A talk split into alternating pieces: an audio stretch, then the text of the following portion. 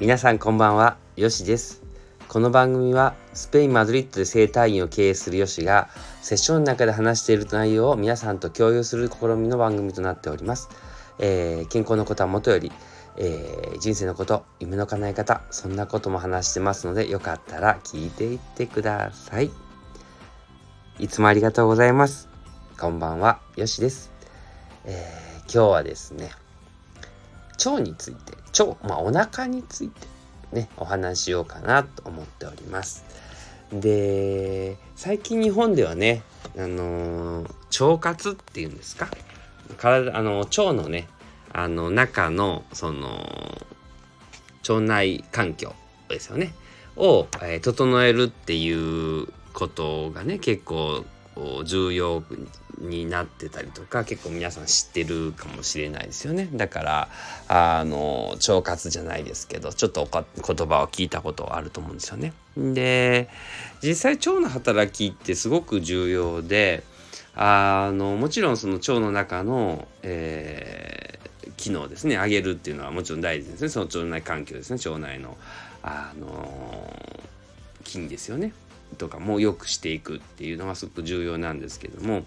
結構知られてないことに、えっと、腸の中のえっと60から70%近くのリンパ節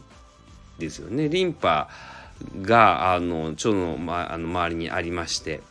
で血血管っていうのはねあのご存知というようにこうポンプ作用があってこのポンプで動くんですけどリンリンパってあのそういう作用がないのであの要するにむくみやすかったりとかですね停滞しやすくなるんですね液体がね体の中の。ですのであのそこを動かせることができたらその要するに何が起こる生きるかというと体の血液の循環が良くなるってことなんですよね。で特にその60から70%近くあのある体の中にあるリンパ節が動くようになればその体のむくみなどかそういうのが取りやすくなるって話になるんですよね。で、えっと、やはりあの私たちの生態とかそういうとこであるとやっぱりお腹のマッサージって結構そういう意味では重要で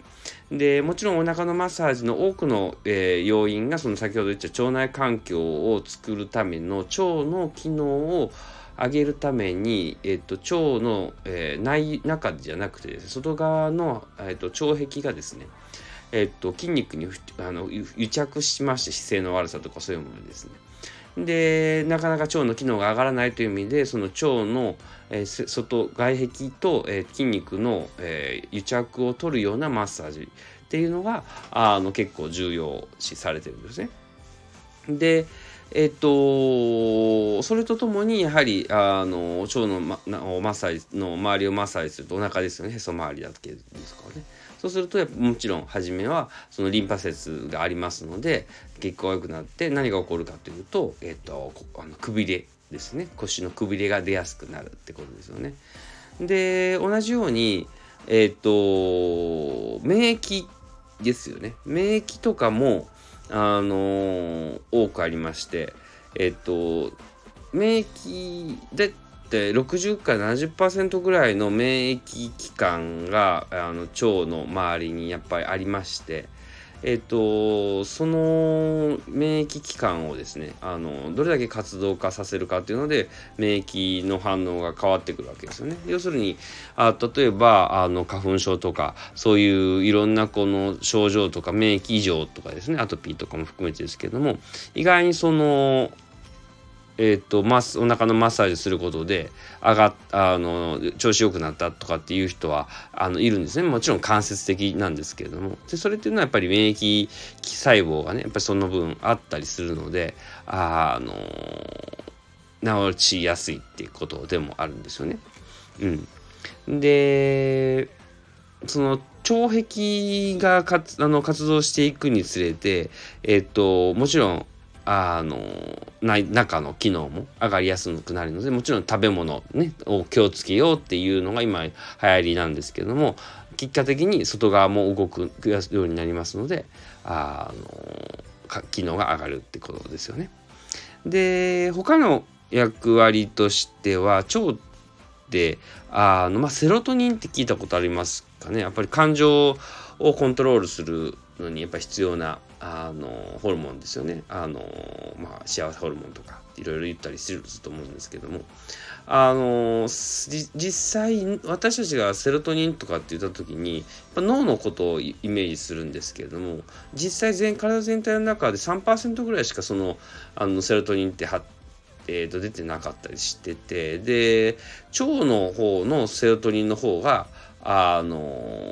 分泌量が全体でいうと95%ぐらいあるそうなんですよね。でそれがあのやっぱり機能が上がればあのもちろんあの分泌が促されて要するにあの体のリラックス効果ですね脳とかのリラックス効果になりますので昔からその腸をあの針とかももちろんマッサージなんですけども打つとかそういう症状の人に腸のお腹のマッサージをするっていうのが結構重要だったんですよね。うん、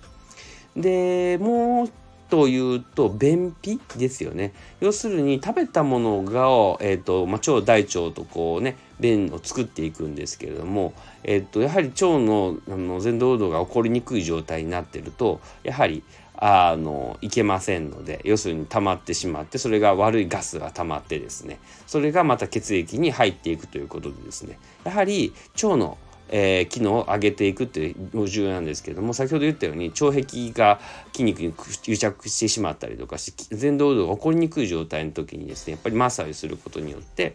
あの便秘解消にもつながっていくんですよね。ですのであのやはりえー、人生を生き楽しく生きようと思った時に、えっと、もちろんポイントなのかの血液の循環の流れやリンパ節がたくさんある腸ですねあと免疫機能免疫細胞の多いあの腸小腸でありますけれどもあとは脳内ホルモンが出やすいその腸ですよね。あのそういう3ポイント的に考えてもやはりあとは便秘を治すっていうことですよね。はい、でそういうところがあのうまく活動すればあのやっぱり体の機能は上がっていきますのであのお腹のマッサージってすごく重要なんですよね。うん、だからあの実際マッサージのセッションの中で基本的に皆さんお背中っていうことがあるんですけどもえっと実際ねあのちょっとこう精神的なお辛い人とかはあのお腹から先見させていただいたりするんですけども、うん、あとはまああの実際ねあの